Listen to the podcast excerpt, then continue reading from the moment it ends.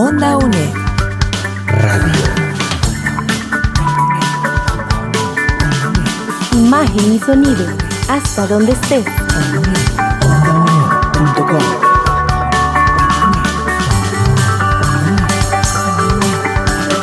Un espacio de la Escuela de Ciencias Sociales y Humanidades de la UNED. Hasta donde estés. Onda UNED. Acortando distancias.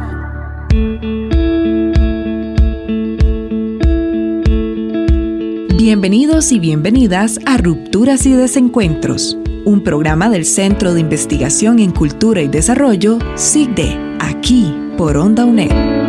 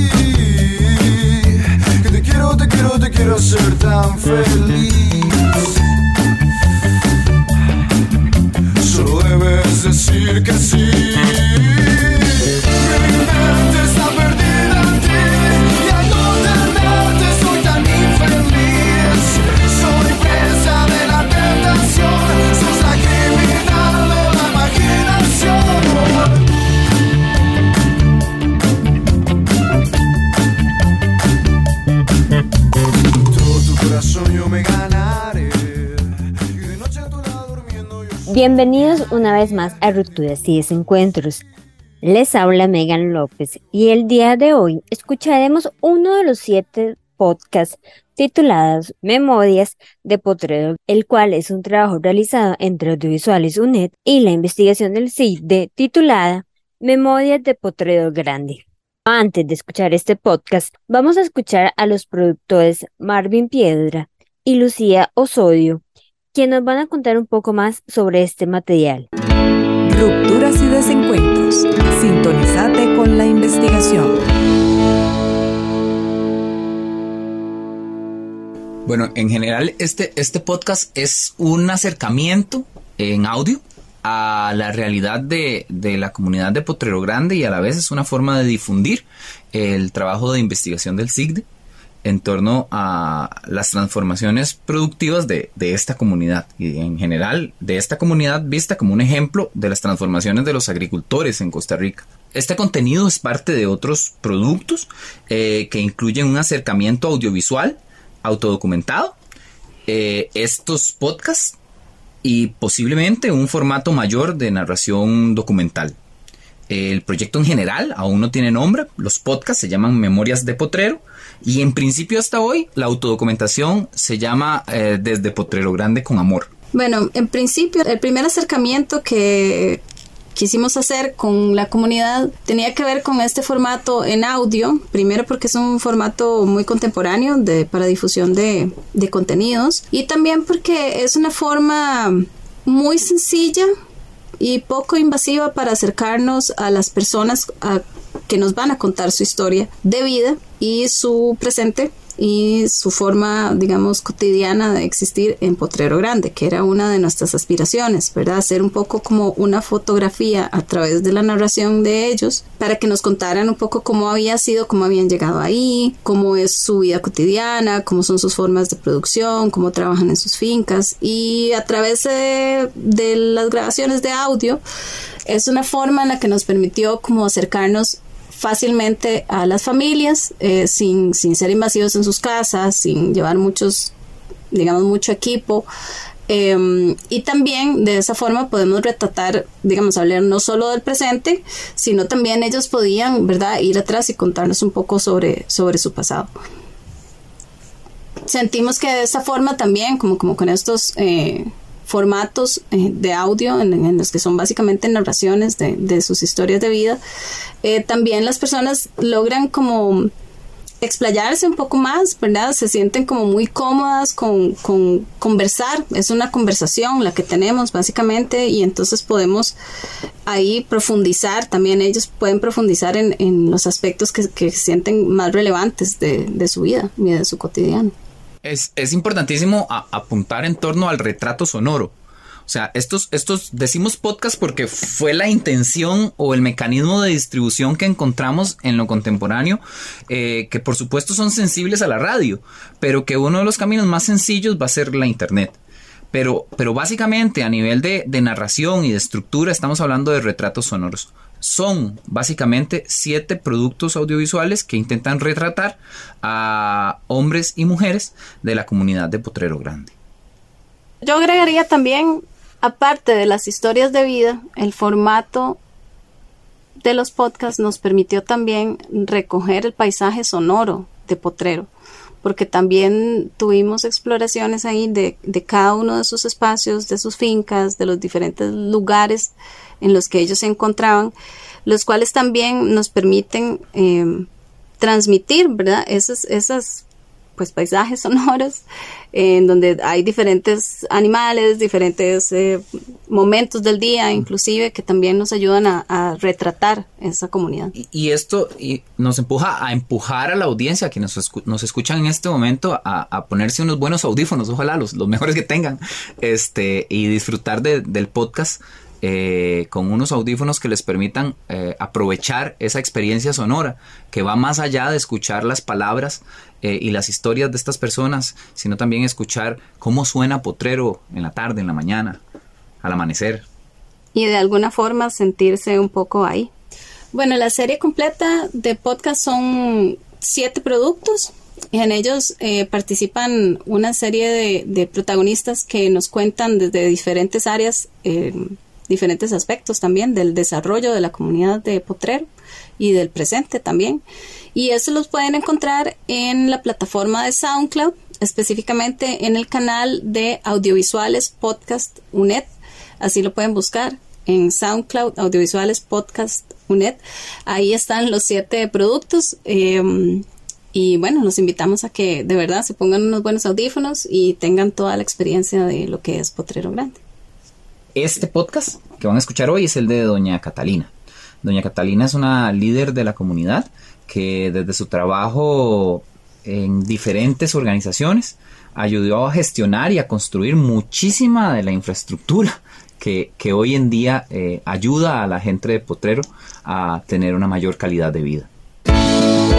Si querés conocer más del trabajo que se realiza desde el Centro de Investigación en Cultura y Desarrollo, Búscanos en Facebook como Centro de Investigación en Cultura y Desarrollo y en Twitter como arroba SIGDEUNED.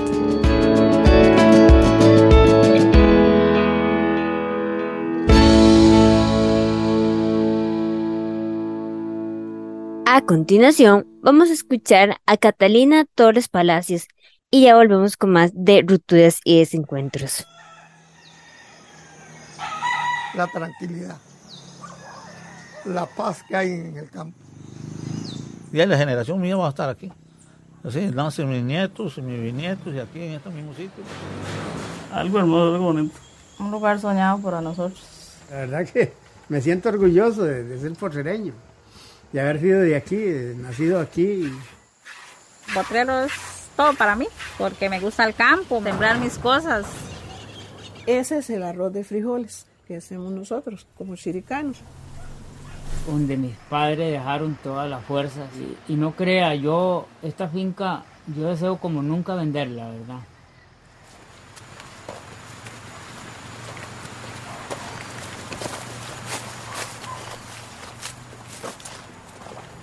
Catalina Torres Palacio en Costa Rica, Concepción Torres en Panamá. Porque aquí este, quien me, me crió fue la abuelita de parte de mi papá, y había ahí una minoría de disgusto con mi mamá, entonces aquí me pusieron los apellidos de mi mamá. El de mi papá falló aquí, pero allá en Panamá él me había, apuntado, él me había eh, ido a registrar con los apellidos de él. Por eso es que tengo dos nombres. Eh, mi papá estaba enfermo y se vino para Costa Rica que mi mamá lo, lo, lo cuidara Mi mamá quedó allá y yo quedé también de, de pocos meses. A los tres meses murió mi papá y antes de los tres meses fue un tío a buscarme a mí para conocerme porque mi papá dijo que él quería que me trajeran para que mi familia de aquí me conociera.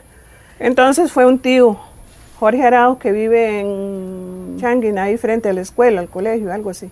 Ese señor fue y me trajo a pie o en hombros, ahí por, por toda la trocha de aquí, por aquí, por, por la Unión, por todo eso, a dar aquí como a los 15 días fueron a, vino una familia de, los que siempre iban y venían, y entonces este, me, me, vieron a mí en la casa de la abuela y dice, ¿cómo? Esa no es la chiquita de la afinada Rosa Torres, ya mi mamá había muerto. Entonces, ya ahí no podían irme a dejar porque yo no tenía ni mi, no tenía papá ni tenía mi mamá. Entonces aquí me crió la abuela por parte de mi papá. Y así llegué yo aquí a Costa Rica. Llegué con, con cuatro o cinco meses de nacida. Apenas era que me sentaba o gateaba, algo así. Los pueblos chiricanos provenientes del norte de Panamá migraron a Costa Rica en un momento en que la frontera no existía, lo que permitió que las familias provenientes de Chiriquí poblaran muchas zonas del sur, como por ejemplo Volcán de Buenos Aires, Golfito, Puerto Jiménez y Potrero Grande. En sus inicios, las familias desarrollaron una economía campesina, cuyos métodos de trabajo se basaban en formas tradicionales como la voltea de la montaña, la quema y el cultivo de alimentos para el autosustento familiar. La desconexión que existía en dicha zona con respecto de los centros políticos y administrativos del Valle Central plantean que se experimentó un contexto de soberanía difusa del Estado costarricense, caracterizado por la desarticulación de los procesos de desarrollo económico, social y cultural del proyecto estatal. La frontera con Panamá se definió hasta 1941. De los primeros panameños que vinieron por la montaña, hacen caminos, trocha, y allá le dicen de otra manera, trillo, qué sé yo. Pero este, aquí se le dice trocha, que es el primer paso de, seres humanos por dentro de una tierra entonces, por esa selva, por esa trocha donde salía todo animal y, por ahí vino mi tío con, con este personaje que usted ve aquí. Ellos fueron de los primeras gentes que vinieron aquí a Costa Rica o aquí a Potrero Grande, porque en esa época Potrero Grande ni en el mapa de Costa Rica existía. Entonces eso les gustó a ellos porque ellos venían huyendo de, las revoluciones y no sé qué más, ¿verdad? Cuando yo comencé a tener uso de razón que caminaba y iba, eh, Potrero Grande eran trillos. Entonces Potrero este, era un lugar donde, donde todo el mundo tenía sus animales y todo el mundo cuidaba del animal suyo y del animal del otro y del otro, las vacas, los chanchos, los caballos, eh, la familia, este, se cuidaba uno a otro y y se compartía todo lo que, lo que se hacía, actividades, fiestas, comidas, cerdos, eh, animales, carnes, y tamales y almohábanos y bueno, todas las comidas había así por haber chiricanas. En esa época, ese río era el paso para ir a, al pozo. Le decían el pozo, la gente chiricana le decían el pozo porque Cortés siempre era una, una laguna siempre era húmedo y entonces la gente chiricana le decían el pozo. Pero ahí habían chinos y ahí había este, quien comprara la agricultura, quien trajera lo que era este, sal, eh, jabón, bueno, muchas veces jabón, porque los chiricanos también fabricaban jabón.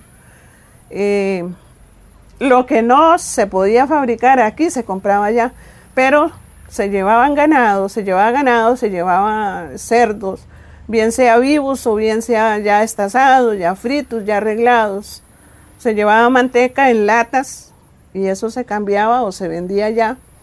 Se llevaba ganado, lo llevaban por el río abajo. Mi abuelita era una de las que tenía, hacía pionadas. Pionadas es, digamos, yo tengo que limpiar este lote entonces yo voy e invito a unos 10 personas que vengan a ayudarme. Yo me dedico a alistar comida, bebida, este, y se compartía. Se hacía el trabajo en dos o tres horas, si es como este lote, o un día, dos días, y quedaba el trabajo hecho, limpio y sembrado, donde todo el mundo trabajaba, nadie peleaba, eran salomas, eran bailes. Ah, bueno, en la noche eh, todo el mundo iba y se, se lavaba el trasero, el cuerpo y iba a baile, ¿verdad? Toda la noche, en el día amanecía y todo el mundo cogía el cuchillo y iba a trabajar otra vez. El río Terraba se transformó en una ruta fluvial por donde se transportaban las cosechas comerciales ante la falta de caminos terrestres entre la zona de Paso Real y Palmar, en el actual cantón de Osa. Potrero Grande se convirtió en el principal granero del Pacífico Sur gracias a la demanda propiciada por la actividad de la compañía bananera después de 1931.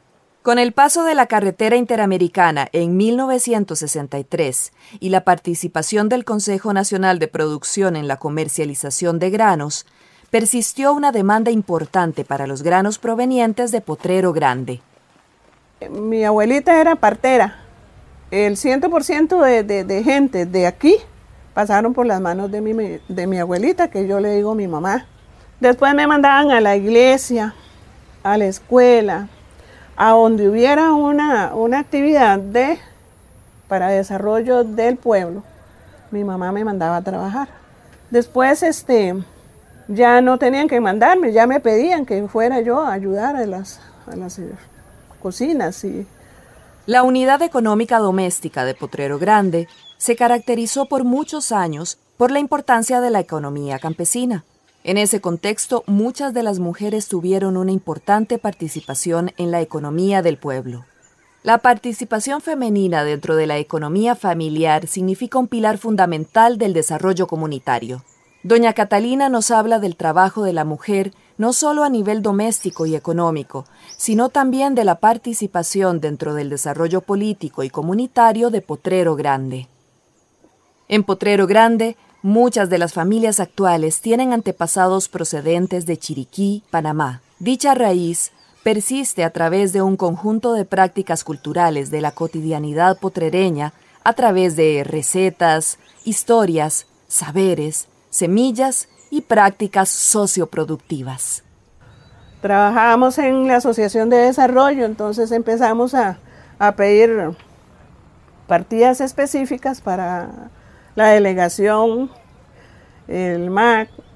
En, en esa época estaba, Pastor fue compañero mío y, como le dijera, no es, no es por echarse unos flores, sino por, por, ser una persona, personas que trabajamos para el bien, el desarrollo de la comunidad. Orgullosamente este, puedo decir que en todo lo que usted ha hecho aquí, fuera de las casas de habitación, todo lo que es este, escuela, colegio, Cruz Roja, fui fundadora de la Cruz Roja, fui la primera con, otros compañeros en, fundar la Cruz Roja. Este, la iglesia, eh, la delegación, los caminos. Aquel puente de, de, de Terra, desde que tenía yo 10, 11 años, 10 años, yo jalaba almuerzo para los que estaban este, construyendo ese puente. Así que orgullosamente cuando paso por ahí me recuerdo cada vez que venía cansada de dejar almuerzo a los trabajadores, porque yo me fui con una señora que trabajaba ahí y yo tenía que ir a dejar los almuerzos ahí. En Paso Real, en, aquí en Cotobruz, en el arriba también. Y después de que estuve en la municipalidad, muchas cosas. En esas cocinas siempre se hacía, era dinero para esas construcciones, dinero para los puentes, dinero para para las escuelas, dinero para las iglesias, dinero para el colegio. Se cocina para vender. Se cocina cuando están trabajando para darle a los trabajadores. Se cocina para la gente que, que vienen como los sacerdotes y toda esa gente, los maestros que llegan a hacer reuniones y que se había que cocinar. En esas actividades lo primero que se hacían eran los tamales, tamales de arroz y tamales de masa. Los chicharrones, la carne ahumada, el casado que le dicen ahora, arroz, frijoles, picadillo, carne ahumada, carne frita, carne asada, carne este, sudada, arreglada con papas o qué sé yo, ensaladas, plátano asado, frito, eh, cocinado, chicharrones con yuca, con, con guineo, con banano y picadillo de palmito que ese nunca podía faltar. El PH Boruca enfrentó la oposición comunitaria en Rey Curré y Potrero Grande, pero además se topó con las limitaciones geológicas que impidieron su desarrollo. Sin embargo, ello no evitó que el anteproyecto de la obra paralizara todo el desarrollo social, institucional y económico de Potrero Grande, cuyas consecuencias implicaron la paralización del desarrollo comunitario y un ambiente de especulación y zozobra durante el periodo que duró activo el proyecto.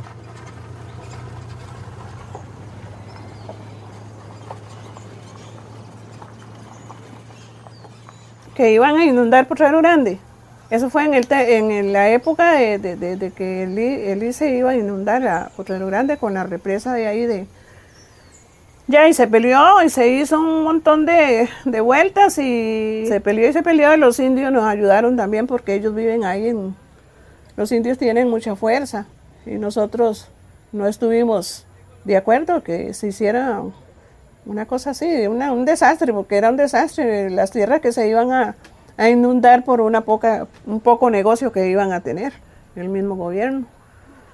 Que se dice que más adelante lo van a hacer, pero no sé, ya será más distinto. Lo primero que, bueno, yo con la cédula que tengo, la tengo este, como chiricana, ¿verdad? Reconocida como chiricana. Yo puedo ir a Panamá, es más, yo he ido. Em, y puedo andar allá sin necesidad de la cédula panameña. Pero y yo puedo naturalizar mis hijos panameños. Entonces ellos quieren eh, que yo vaya, saque la cédula y ahí con ellos también que ellos quieren sacar la cédula, porque además algunos quieren irse para allá, les gusta mucho allá, entonces quieren irse, entonces puede ser que esta viejita también se vaya para allá un tiempo. En casa de un chiricano no te vas con, con, las, con las ganas de que por lo menos un fresco te den. En esa época todo el tiempo hacía eso. Definitivamente, este, ya uno se siente orgulloso de cómo lo criaron, de cómo le dieron las, las enseñanzas que en esa época le daban aún, porque ahora es muy distinto. Potrero Grande hoy no es nada parecido a lo que hace, bueno, del, 60, del, del 70 o qué sé yo, hacia atrás. Hoy no se puede sembrar un palo de papaya ya, porque se lo roban bueno, principalmente antes, anteriormente, vinieron gente de, de Tarrazú, de San José, de, esos lugares por allá, eh, por negocio, por hacer un, poner una pulpería para vender. Y otros venían era por hacer un negocio y, y espilfarrar a los indios, que habían muchos indios. Y la gente chiricana siempre, como somos nosotros, siempre creemos que los demás son.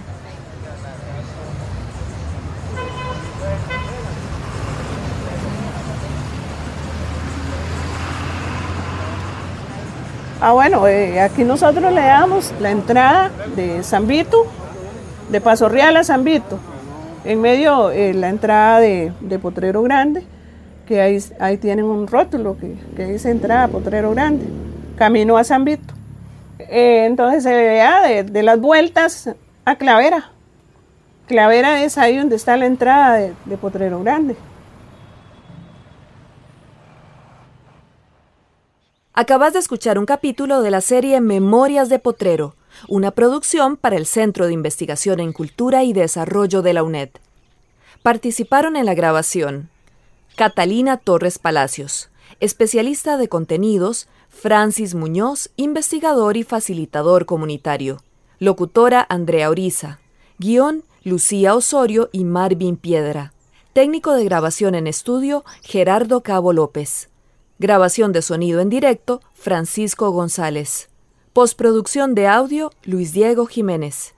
Dirección y producción Lucía Osorio y Marvin Piedra. Esta fue una producción de la Universidad Estatal a Distancia, Institución Benemérita de la Educación y la Cultura, 2022.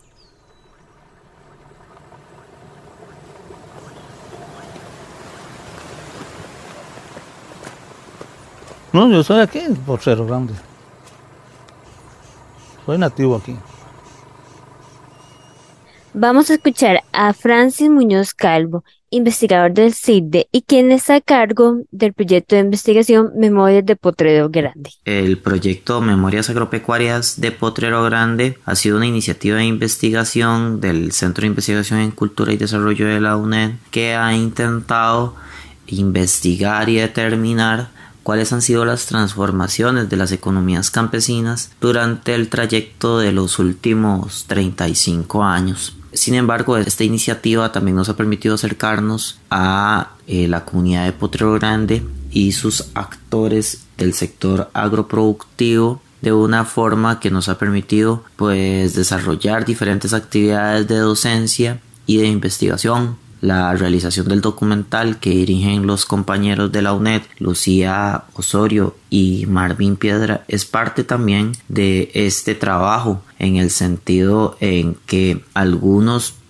de los alcances de la investigación pues han sido recogidos también por este trabajo de documentación que nos trae también esta serie de productos como los podcasts y que también va a tener como producto final en algún momento pues un documental. Entonces a través de este proyecto que ha coordinado el SIGDE hemos podido también vincular a otras instancias de la UNED no solo el departamento de producción audiovisual sino también a la dirección de extensión en un proyecto que ha tenido pues un alcance bastante robusto en la comunidad de Potrero Grande Esperamos que todos los productos de este proyecto, no solo a nivel audiovisual, sino también a nivel docente y a nivel investigativo, pues tengan un impacto positivo en las necesidades de las poblaciones y los sectores campesinos con los que trabajamos. Estás escuchando Rupturas y Desencuentros por Onda UNED. Llegamos a la parte final del programa del día de hoy. Les agradecemos a todas las personas que participaron en él y les recordamos que si quieren escuchar este y otros programas lo pueden hacer a través de ondonet.com. Hasta pronto.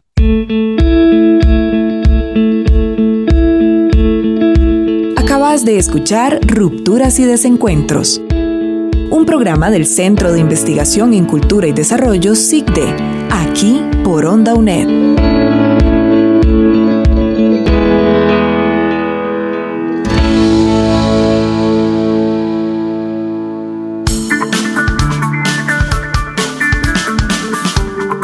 Onda UNED.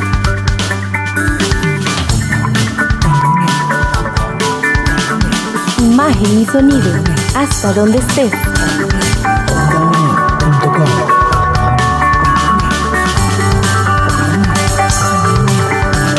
Busca nuestras producciones en ondaunet.com y seguinos en redes sociales. Hasta donde estés. Onda UNED. Acortando distancias.